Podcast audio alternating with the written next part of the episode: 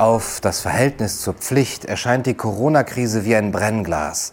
Sie erzeugt ein aufrechtes virtuelles Bild, welche Haltungen Menschen in unserer Gesellschaft heute im Angesicht von Unsicherheit und Ungewissheit einnehmen. Zurückgeworfen auf die biologische Verletzbarkeit und auf den medizinischen Schicksalszusammenhang, in dem wir mit anderen Menschen stehen, wird, wie Albert Camus in Die Pest schildert, unser Verhalten existenziell. Jede Haltung, die wir im Umgang mit dem Virus einnehmen, ist damit keine reine Privatangelegenheit mehr.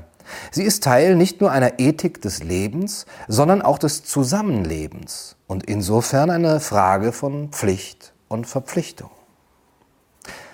Für die meisten Menschen in Deutschland, die den Zweiten Weltkrieg nicht mehr erlebt haben, ist diese Ausnahmesituation völlig neu.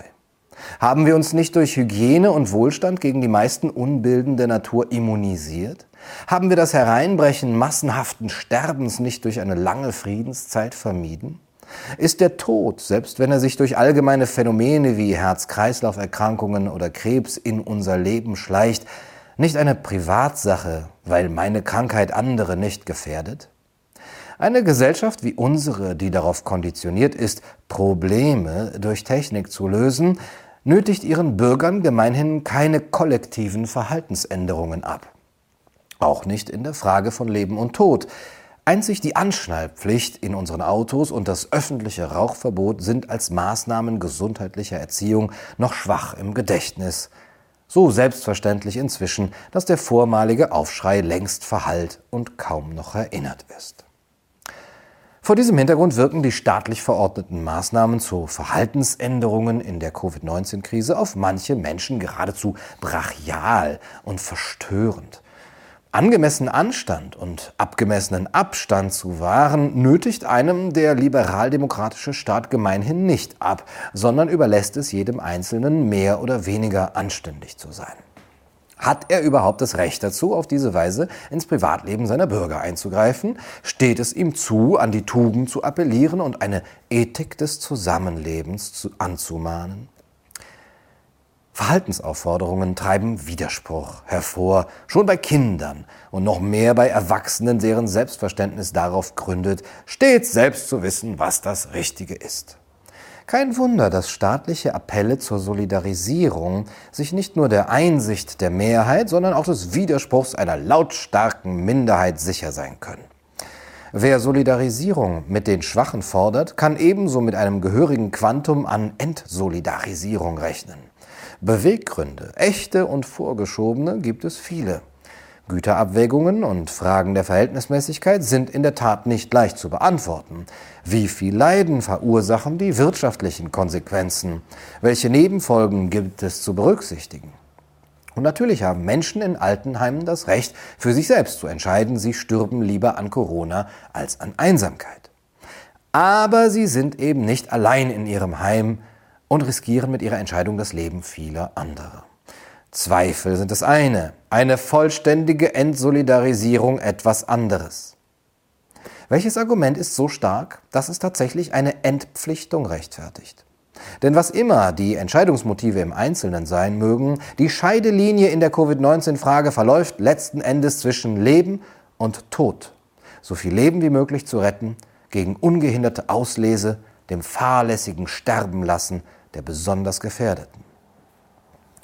Während die meisten Einsicht in die Lage zeigen, allgemeines Verständnis für viele, wenn auch nicht notwendig für alle Maßnahmen aufbringen und Rücksicht praktizieren, treiben Unverständnis, fehlende Empathie und mangelnde Rücksicht die völlig trotzigen ins trübe Gewässer fundamental alternativer Deutungen.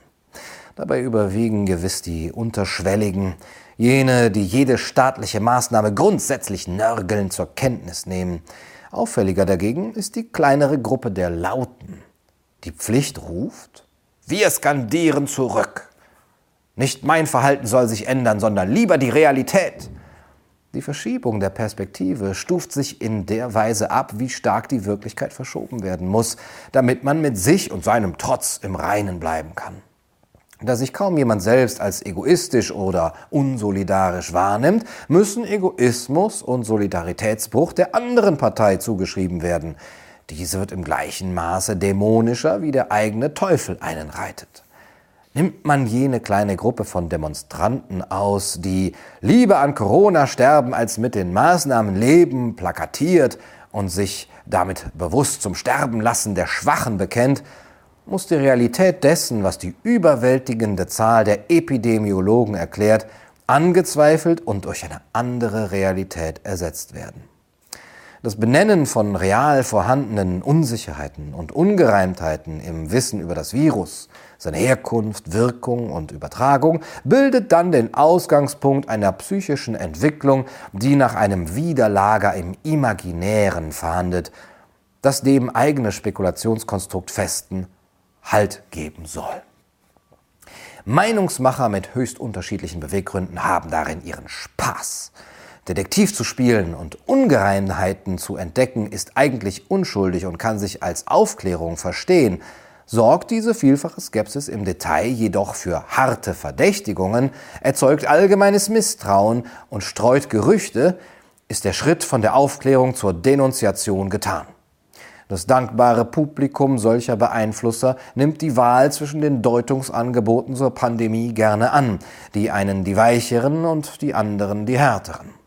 Auf einfachster Stufe ist Covid-19 dann nur eine Grippe, als sei das Benennen des Wortes Grippe bereits die Route, die den Dämon auf immer austreibt. Zwar haben Covid-19 und Influenzaviren tatsächlich viele Übereinstimmungen, was den Vergleich nicht abwegig macht, aber sie sind damit trotzdem nicht dasselbe.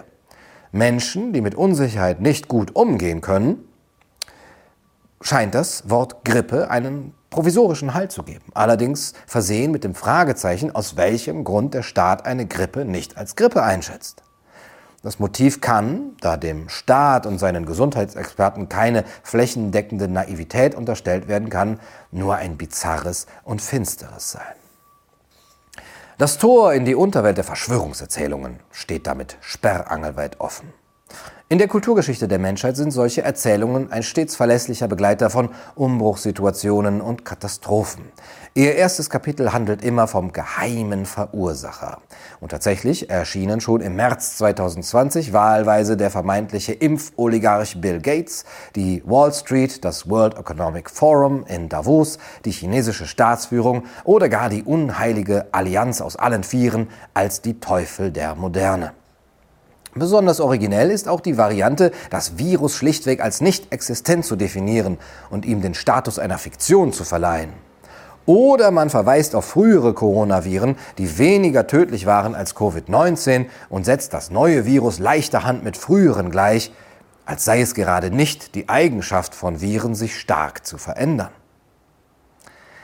Menschen die ihre Abneigung gegen Mitbürger zum Gemeinschaftsgefühl steigern und sich in Deutschland 2020-21 auf Entsolidarisierungskundgebungen solidarisieren, sind stolz auf ihr feines Gespür für Ungereimtheiten bei Expertisen und staatlichen Maßnahmen.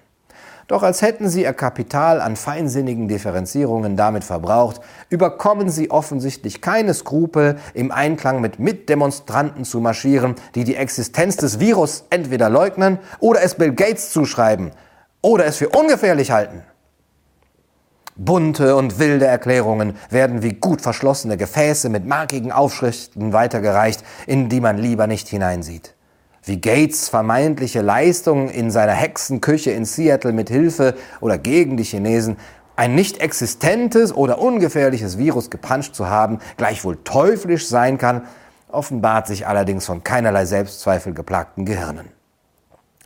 Und wie sich ausgerechnet ein Virus dazu eignen könnte, dass Gates der Menschheit Mikrochips, Mikrochips einpflanzen kann, bleibt ebenso dunkel in der öffentlichen Echokammer einer Demonstration besiegt das eingehakte Recht haben nonchalant jeden Reflexionsanspruch eines gehobenen Selbstwertgefühls.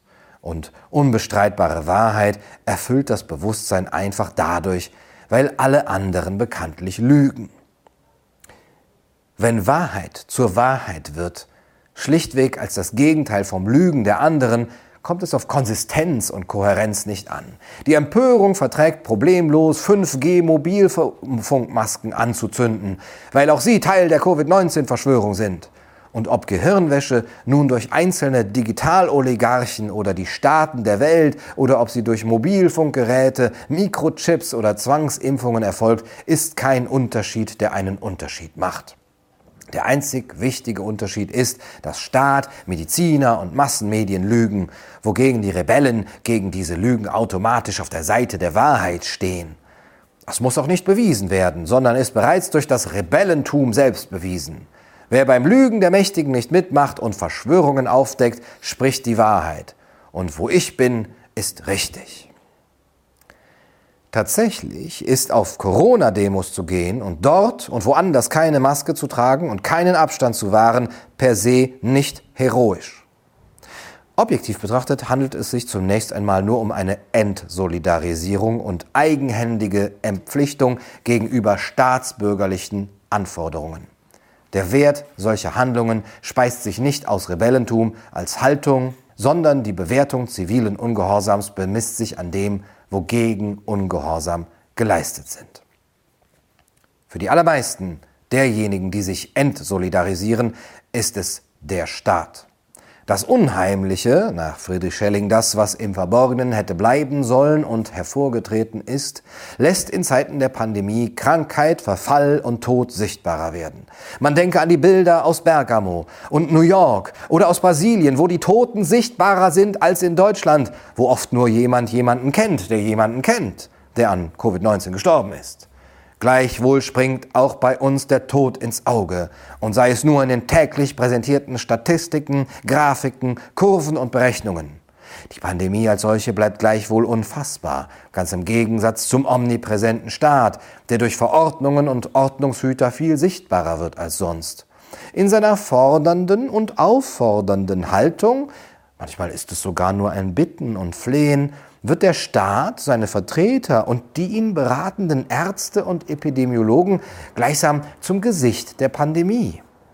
Für Menschen, die sich in der von ihnen nicht als solche akzeptierten Notsituation entsolidarisieren, füllt der böse Staat damit die Lücke, die bei der Frage nach dem Schuldigen der Pandemie aufklafft und nicht gefüllt werden kann wo die Moral ins Leere greift und niemanden zu fassen bekommt, entsteht ein für manchen Geist unabdingbares Feindbild, das dazu verhilft, die Krise im uralten Narrativ von Gut und Böse, Schuldigen und Unschuldigen zu denken.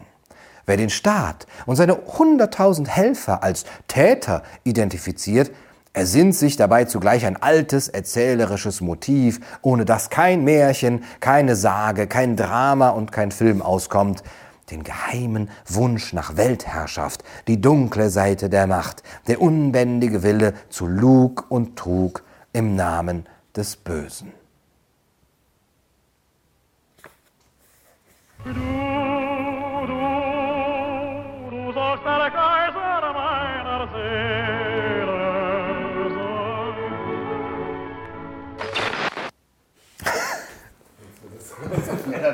sein. Äh, ich habe mal auf Stopp gemacht. Es hört halt leider nie auf irgendwie. Das ist halt krass, vor allem weil er schreibt, ja, niemand äh, sieht sich selbst als egoistisch und unsolidarisch.